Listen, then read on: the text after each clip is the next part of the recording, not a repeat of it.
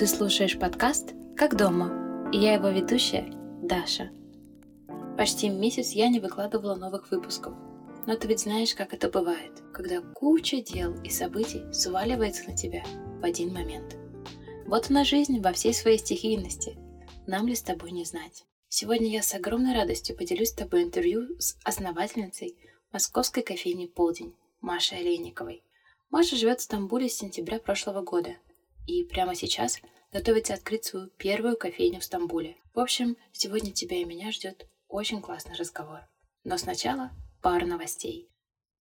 Я планирую вернуться в режим и продолжить выпускать новые эпизоды раз в неделю, ну максимум две. Я думаю, ты знаешь, что я делаю подкаст на чистом энтузиазме, потому что когда-то подкасты помогли, да и продолжают помогать сейчас, мне прожить очень непростой период в эмиграции в Израиле. Но каждый выпуск — это несколько дней перед ноутбуком, за написанием сценария или подготовкой к интервью, записью и самим монтажом.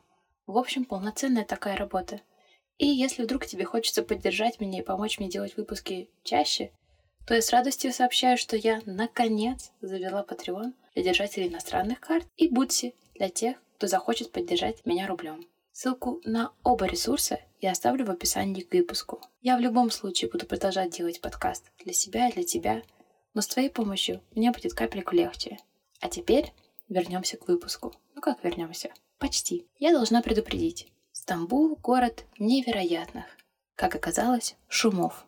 Мы с Машей записывали интервью дважды, и перезаписывать пришлось его из-за стильного шума вокруг. Во второй раз город опять не дал про себя забыть. Я, честное-честное слово, сделала все, что в моих силах, чтобы твоим ушам было приятно. Но если вдруг ты поймешь, что во время прослушивания начинаешь дергаться в такт африканской музыки, прости.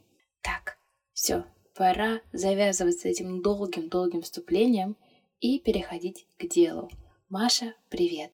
Привет. Маша, я очень рада, что ты здесь. Давай начнем, так сказать, с базы. Расскажи, как давно ты живешь в Стамбуле и почему переехала? Я переехала в Стамбул 1 э, мая было 7 месяцев как.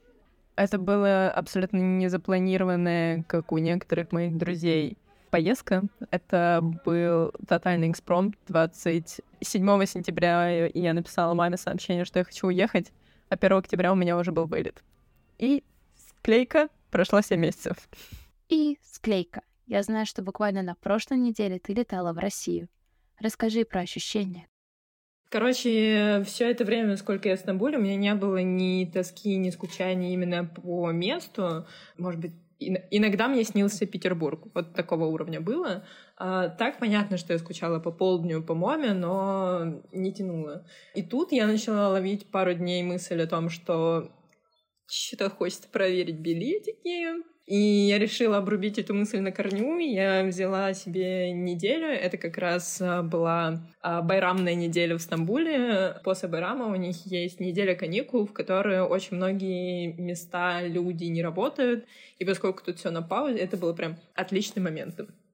Короче, я съездила два дня в Москву, два дня в Петербург и два дня в Кисловодск, откуда я, собственно, родом. Это было очень любопытно. Я еще не успела ничего отрефлексировать, но у меня есть одна важная мысль про Москву. К Питеру просто нет вопросов. Э, Питер, как он у меня в голове отложился, что это город вопреки. Его не должно было существовать на том месте, где он был. Мне кажется, чувство к нему возникает тоже вопреки. Ну, то есть вопреки плохой погоде, вопреки грязным домам, я это все все равно люблю. А с Москвой не так, как будто бы. В общем, я понимаю, что в Москве мы, как таковые, не особо нужны. Она вполне самодостаточная. И связь с городом, по крайней мере, в моем случае, не знаю, может быть, кому-то отзовется, возникает благодаря э, мечтам, целям, которые нас связывают с этим городом. А поскольку больше мечт и целей с городом у меня нет, то такая ниточка и обрезается. То есть я больше не смотрю на какие-то районы, дома и квартиры с мыслью, что я хотела бы здесь жить, не смотрю больше на улочки с мыслью, было бы классно тут открыть кафешку, не смотрю на какие-то локации с мыслями, что здесь было бы здорово провести какое-нибудь свидание и так далее и тому подобное. И я поняла, что поскольку связь оборвалась, Это, возможно, именно то, что люди называют, что они приезжают в город как туристы, или что Москва уже не та. В общем, это все просто в концепции одного человека вложено и заложено тем, что у тебя просто больше нету общих меч с городом. Вау, как же мне отзывается. Я ведь сама переехала в Москву после школы в 18 лет. И, конечно, мне очень хотелось быть успешной-успешной. Жить на Патриках, ездить на Uber Black и реализовываться в каком-то профессиональном ключе — но интересно, что сейчас, когда я думаю про возвращение в Россию, я прям you. Я в первую очередь думаю про свой родной город, про Калининград. То же самое. Это, наверное, мысль именно про Москву, потому что про Питер я говорю, чувства те же. Очень классно было бы в будущем иметь его просто как место, в которое можно приезжать. Я все так же люблю свои места в Москве. Тут как бы ничего вообще от них не убрать. Пушкинский кинотеатр художественный все еще где-то слева под ребрами, но в целом картинка вот такая для меня. И было удивительно, потому что когда я приехала в Кисловодск, это вот как у тебя с Калининградом, наверное. Так, про сам город понятно. Но ведь у тебя в Москве остались твои проекты и в том числе кофейня. Скажи, пожалуйста, изменилось ли отношение к ним? Я бы не сказала, что к самим проектам изменилось, потому что они изначально были очень не бизнесовые. Они были именно с моделью, что это дом, новая семья. И это не может поменяться. Ну, то есть, как бы, переезжая в Стамбул, ты не можешь э, думать о том, что мама тебе больше не мама, потому что она в России. Нет, там с ребятами очень семейная связь. Блин, это удивительно, но я нахожусь на Принцевых островах, и э, Стамбул настолько космополитичный, что ты просил меня найти тихое место, я нашла его. Э, и просто здесь за окнами на Принцевых островах четыре темнокожие девушки проходили мимо, они остановились со своей музыкой и танцуют прямо у окон свои танцы. И вот это все вот просто стабиль... глобальный Стамбул. Просто почему? Потому. Сейчас они тоже танцуют, а тут в наушниках, и мне не слышно. Да, но я думаю, что их не будет слышно на записи. Может быть, будут слышны слегка отдаленно африканские напевы, но не более того. Отлично. Будем надеяться. Ну что же Даша из прошлого? Надежда умирает последней. Даша из настоящего монтирует этот выпуск и вот-вот сама пустится в пляс. Потому что что мы можем сделать с этим шумом? Принять, простить ну и, видимо, потанцевать. Так вот, э, поменялась скорее мысль на модель следующих проектов, потому что создавать семейные проекты — это слишком привязываться к месту. И в нашем таком глобальном мире это, в общем, не та штука, на которую можно теперь рассчитывать. А не больно от такого осознания? А, нет, я просто поняла, что Раньше у меня была какая-то идея фикс создавать э, места для локалов и держаться только за вот это внутреннее ощущение, когда ты приходишь в место и ты уже свой. Но сейчас просто у меня мысль расширилась, что круто создавать э, повсюду и для всех, не только для локалов — ощущение, что ты на месте свой. Ну, то есть, если ты не живешь на чистых и приходишь в место, у тебя все равно должно быть ощущение, что, что ты становишься локалом, как только ты заходи, заходишь в дверь. Это, наверное, мысль на следующий проект. То есть, сделать их более глобальными по какому-то уровню гостеприимства, что ли. Ты говорила, что вот-вот откроешь новую кофейню в Стамбуле. Да. Расскажи, когда? Мы сдвинули немного со всеми э, праздниками и выборами в Стамбуле. Страна очень политизированная, и люди, жители очень политизированные. Нас немного пугают, что после выборов э, зависит от э, результатов, что на неделю вообще может город стать, поэтому мы лучше передвинули и сделаем все спокойно. После мы планируем конец мая, то есть там 27 аминь число. И на Эмми тут такой Вещь, которую мы не будем никогда рассказывать в Инстаграме и во всем остальном, но я вот коротко скажу здесь, маленькое, что Эмми звучит как женское имя, очень легко его везде будет обыгрывать, но на самом деле в Эмми скрывается слово «иммиграция». И это такой важный моментик. Очень вовремя, на самом деле, случилась поездка. И я, естественно, буду уже в новой модели все это выстраивать. То есть я думаю, что Эмми станет таким первым шажочком в новом осознании того, что я привезла из э, вот этой недельной супербыстрой поездки. В плане такого глобального подхода к гостям, к ребятам, которые там работать будут. И в плане того, во что Эмми перерастет, превратится, и какой на нее теперь есть виш-лист. Честно говоря, все звучит, ну, очень загадочно. Да. Мы с моим психоаналитиком все время разбираем, что у меня есть проблема, она из детства, что пока я что-то не сделала, то я обычно об этом ничего не рассказываю, чтобы заранее не получить. Вот когда я уже сделаю, и это действительно сработает, вот тогда уже можно репрезентовать. И поэтому я догадываюсь, насколько это вообще общо звучит сейчас, но насколько это все таки по делу. Я не сомневаюсь, что по делу. Просто придется самой прийти и проверить, как оно работает. Потому что в полдень в Москве я была. И я тебе уже рассказывала, как пошла в полдень тратить одну из своих первых нормальных зарплат на бранч с подружкой.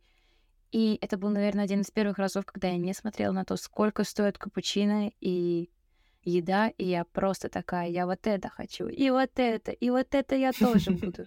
И, кстати, а, во многом из-за этого, казалось бы, незначительного воспоминания, я с большой радостью разговариваю с тобой сейчас.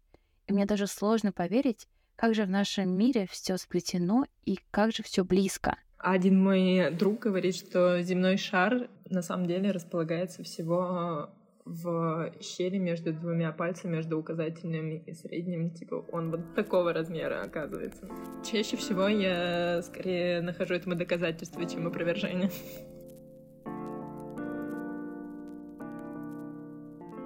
Про кофе поговорили, про Москву поговорили. Теперь посмотрим на динамику отношений со Стамбулом. Изменилась ли взаимосвязь с городом после поездки в Россию? Возможно, поменялись какие-то ритуалы? Они не изменились. Я себя еще больше просто начала фиксировать на мысли, как часто я замечаю то, насколько я люблю этот город. Просто это теперь такая вечно всплывающая строка о том, что как я люблю Стамбул, как я люблю Стамбул, насколько это великий город. Маршруты нет, потому что уже сильно прям выстроилась моя рутина. И я только подбираюсь к мысли о том, во что можно превратить все эти маршруты, которые выстроились мне, потому что мне все больше и больше Вселенная намекает на то, что ими нужно делиться. Слушай, а скажи, пожалуйста, привезла ли ты что-то из России с собой? Я привезла пару маленьких подарочков для друзей. У меня есть фетиш привозить что-то, что много значит для человека. И у меня у подруги любимый художник — это Миро. И когда я у нее ночевала, у нее есть картина дома, она вытащила несколько героев из разных его картин и просто перерисовала их сама, типа на одну картину поместила их вместе. В главном штабе Эрмитажа это один из трех моих самых любимых музеев. Я в книжном нашла детскую книгу сына Ли Миллер, это такая фотограф была, про Миро, он его, собственно, видел, и он рассказывает про него и его картины, как такой зритель со стороны, который видел его как э, доброго дедушку. Для себя я хотела привести в Питере есть э, место, которое называется Вёд, графический кабинет. Я безумно обожаю это место, и когда я туда пришла, я поняла, сколько у меня с ним вообще воспоминаний связано. И там продается графика. И я нашла офигенный оттиск девушки. Купила, и я была уверена, что я привезу его в Стамбул и повешу себе. Я уже примерно выбрала место, но я жила в Питере в саду. Это квартира, которую я менеджерю. И, в общем, осталась эта графика там. Я привезла свою мысль, которая меня греет, что где-то в Питере лежит моя книжка Адоевцевой с моим посадочным талоном, и висит графика, которую я собиралась забрать себе, но пожертвовала ее другу. А, еще я привезла с собой маму, потому что это очень забавная история. это очень забавная история. Я ехала с сюрпризом, и я никому почти не сказала, и снимала реакции всех людей, которые меня видят. И в Кисловодске я тоже приехала молча. Впервые в жизни я на такси ехала из Минвод, перелезла забор дома, просто зашла в дом, сняла сначала испуганную, потом удивленную, потом обрадованную маму, и выяснилось, что в день, когда я прилетела к ней сюрпризом, у нее был билет, чтобы она летела ко мне сюрпризом. И мы просто протусили там два дня, поменяли билеты и прилетели вместе. Еще, еще здесь неделю потусили. Вау! Куда вы ходили с мамой в Стамбуле? Мы ходили в Далма-Бахче, это последний э, дворец э, султанов.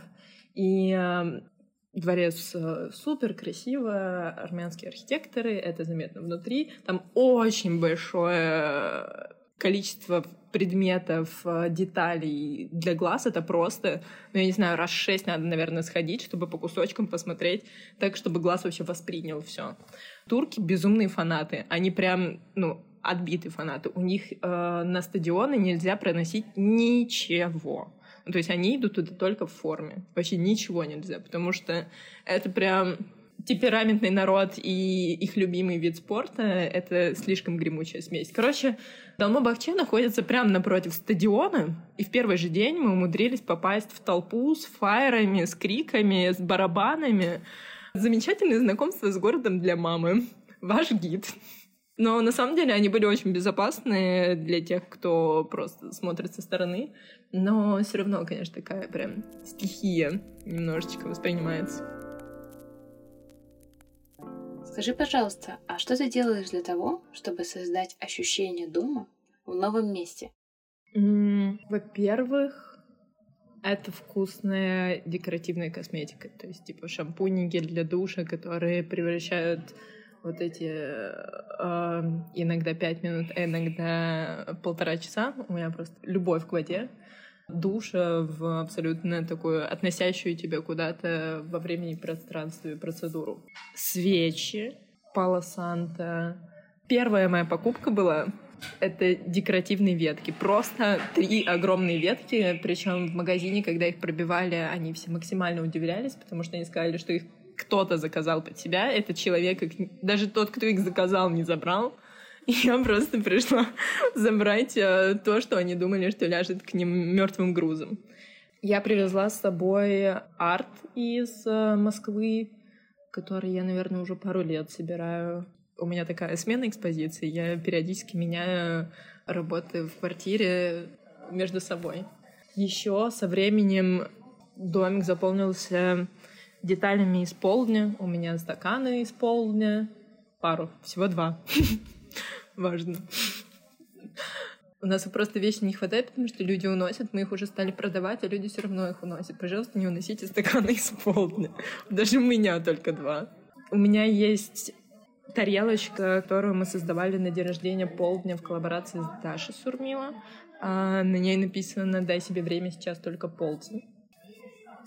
Книги, это было для меня очень сложно отобрать, типа, десяточек, 12 штук э, из всей библиотеки, чтобы привезти с собой. И когда я их выгружала, я поняла, что все книги, которые я разгружаю, они либо написаны иммигрантами, либо о иммигрантах, либо людьми, которые много-много лет жили не в России. Ну, типа Достоевского. Это было забавно. И цветок. У меня появился цветок, к счастью, он сложно убиваемый, и поэтому он продолжает сохранять уют. Так, я, конечно, хочу уточнить про книжки. Скажи, что из литературы особенно поддержала и запомнилось? Так, особенно, во-первых, это Набоков, потому что его письма к Вере — это очень какие-то трогательные, тонкие и теплые фрагментики, к которым можно обратиться. Ну, то есть это у меня есть ДВГ, и мое внимание, оно вечно где-то. Открыть книгу, которая за полторы страницы может чем-то быстро тебя наполнить и перейти к другой книге, это вот прям моя история. И тут с Набоковым очень очень тонко получилось. И Флориан Илис, я его э, начала, собственно, читать, когда приехала в Стамбул. Это была «Любовь в эпоху ненависти».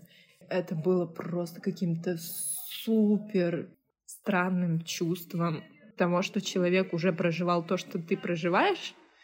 Ну, точнее, не он, а его герои.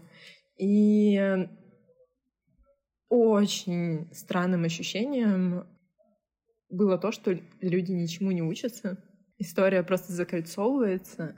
Все повторяется примерно в одних и тех же красках. И, короче, это немножко помогло тебе отковырять себя от событий, которые происходят в мире, и заполниться только тем пространством, которое ты сам создаешь, потому что все остальное пространство, оно как будто бы немножко играет с тобой шутку, потому что все, все о чем ты читала, происходит э, там, с периодичностью какой-то, и, и единственное, что ты можешь влиять и в чем существовать, это только свое пространство. Да, наверное, их выделю. Знаешь, у меня не очень много книг с собой, но вот здесь на полке тоже стоит Флориан Ильяс «Любовь в эпоху ненависти». Так что передаю такую воздушную пятюню, потому что он мне тоже очень нравится. Я тут привезла из Питера. У меня есть любовь, по крайней мере, была, но теперь я ее снова возобновила. Я хожу в подписные, набираю себе книги, прошу их упаковать в подарочную упаковку, и потом со временем, когда я уже возвращаюсь, я не помню, какие это книги, тем более я не помню их обложки размеры. Каждый раз это такой маленький сюрприз себе, что же мы сегодня читаем. И э, я туда тоже упаковала Илиса, которая а, «Лето целого века», и сегодня я ехала на остров и думаю, так, у меня будет полтора часа в пароме, захватила с собой книгу и открываю ее на пароме, а это, собственно, первая часть Илиса. Я такая, так, значит, мы еще не все поняли, хорошо. «Лето целого века» в свое время произвело на меня тоже неизгладимое впечатление, потому что «Любовь эпоху ненависти» — это уже, кажется, моя третья книжка, и я уже понимаю, как он играет с формой, выстраивает эту свою потрясающую мозаику из историй. Но когда в первый раз вот с этой формой сталкиваешься, это еще просто плюс 100 к впечатлениям. Вот, кстати, про СДВГ. Вот такая форма подачи информации — это самая идеальная форма, которая может быть для меня. Понимаю, да. Так, давай подытожим. Книги, запахи, странные декоративные ветки. И я собираю домой цветы. У меня с цветами вообще особое отношение. И здесь я нашла цветочный, из-за того, что я каждый раз там покупаю, мне уже делают скидку, какие-то цветы, все время подарок от самого цветочника. Мы с ним вместе собираем. Каждый раз мне делают комплименты, как красиво собрано. Ну, в общем, это такая маленькая традиция, которую я с собой привезла. И она тоже важная в плане дома. Моей первой покупкой в съемную квартиру в Тель-Авиве стала ваза. Почему? Потому что. Кстати, раз мы говорим про иммиграцию и литературу, то это просто грех не спросить про иммигрантские места. Ведь все мы знаем про ставшие легендарными кафе в Париже, где собирались те, кто уехали из Российской империи после революции. Скажи, пожалуйста, имеешь ли ты в виду, что Эми, новое кафе в Стамбуле, может стать таким местом? У меня есть очень важная мысль в голове, что я точно не хочу стать иммигрантским местом в плане только русский, что ты там приходишь, у тебя все официанты говорят на русском. Короче, без, э, без этой русскости я хочу наоборот, чтобы это место было комфортным для всех, а для всех, кто странствует, путешествует, э, живет. Я отловила себя на той мысли, что мне безумно нравится космополитичный Стамбуле, что он такой всепринимающий, что я не видела нигде в мире такого количества людей, говорящих на разных языках. И это только начинается туристический сезон. То есть э, до этого это были просто люди, которые все время здесь находятся. Я сравниваю, с каким городом у меня было так раньше. Это был Берлин, и там тоже такая же примерно модель, что он просто впитывает всех в себя и дает им всем почувствовать себя на своем месте. И вот точно так же меня хочется, чтобы и сами было, чтобы это не борщ с пампушками и сырники, и раф кофе, чтобы это именно было местом для всех. Остановиться и почувствовать себя своим, при том, что ты там можешь говорить на любом языке и быть откуда угодно.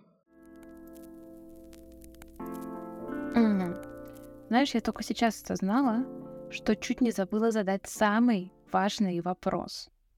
Во время всех этих перелетов из Стамбула в Россию и обратно, в какой из полетов ты почувствовала, что летишь домой? Пусть не обижаются все те, кто прослушает э, из Москвы эту запись, но я подумала, что я улетаю из дома. Потому что когда я прилетела в Москву, я уже думала, как будто бы уже обратно хочется.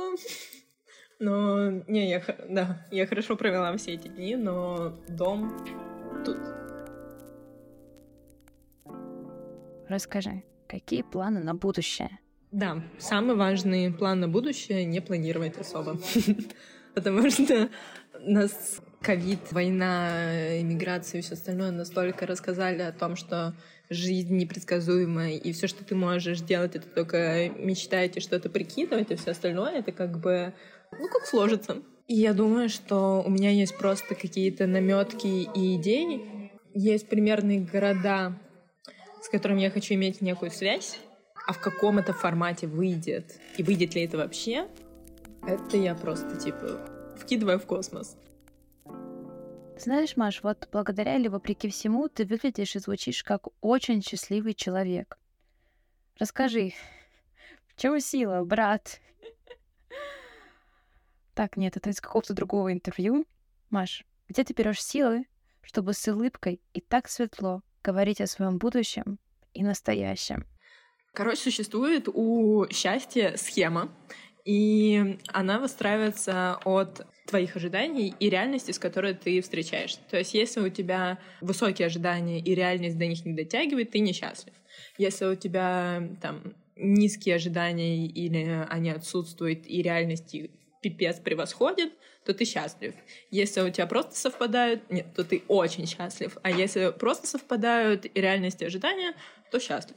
Короче, у меня были нулевые ожидания, потому что момент, когда я уезжала, первый слой Маслоу был просто стерт с лица земли, никакого ощущения безопасности я не чувствовала, и я тупо сбегала за ощущением безопасности. В целом, город настолько удивительный, что он мог быть в 500 раз проще, и, наверное, мне бы он уже понравился, потому что мои ожидания были они даже не на нуле, они были просто под минусом, их вообще не было. И когда реальность стала вот такой, это как бы создало невероятную встречу с городом. У меня складывалась куча всего, ну то есть то, что мне дали в Энджи, что я сняла квартиру у девушки, которая до 12 лет жила в городе Кисловодск, а потом переехала в Стамбул. То, что я встретила кучу новых друзей э, на острове, на который я просто обожаю ездить то, что я встретила бизнес-партнера в помещении, которое я нашла там в первую же неделю приезда сюда. Ну, в общем, город очень сильно превзошел ожидания, и поэтому, мне кажется, единственное, что сделала я, это просто была этому всему открыта. То есть я еще встречала много людей на пути, людей, которых я бы вообще вряд ли встретила бы в России. И очень многие говорят о том, что нужно понимать, что когда ты где-то находишься, это не твой перевалочный пункт, ты так застреваешь вот в этой серой зоне, а это именно то, где ты сейчас находишься, где ты живешь, и если ты все время будешь думать о том, что когда-нибудь я вернусь, когда там что-то изменится, это здорово, но ты забираешь у себя настоящее тем самым. Короче, я просто полностью отдана настоящему, которое меня за это балует э, событиями, встречами и, собственно, самим городом. Маша, слушай, мне кажется, это просто идеальная концовка. Спасибо тебе большое. Спасибо тебе большое. Спасибо тебе за то, что дослушал или дослушала выпуск до конца. Подписывайся на мой инстаграм и телеграм, ссылки в описании. И, кстати, там же ссылки на инстаграм Маши и новую кофейню в Стамбуле. И да, там же ссылки на мой новенький блестященький Patreon и Бутси. Я буду очень рада. Скоро услышимся. Пока-пока.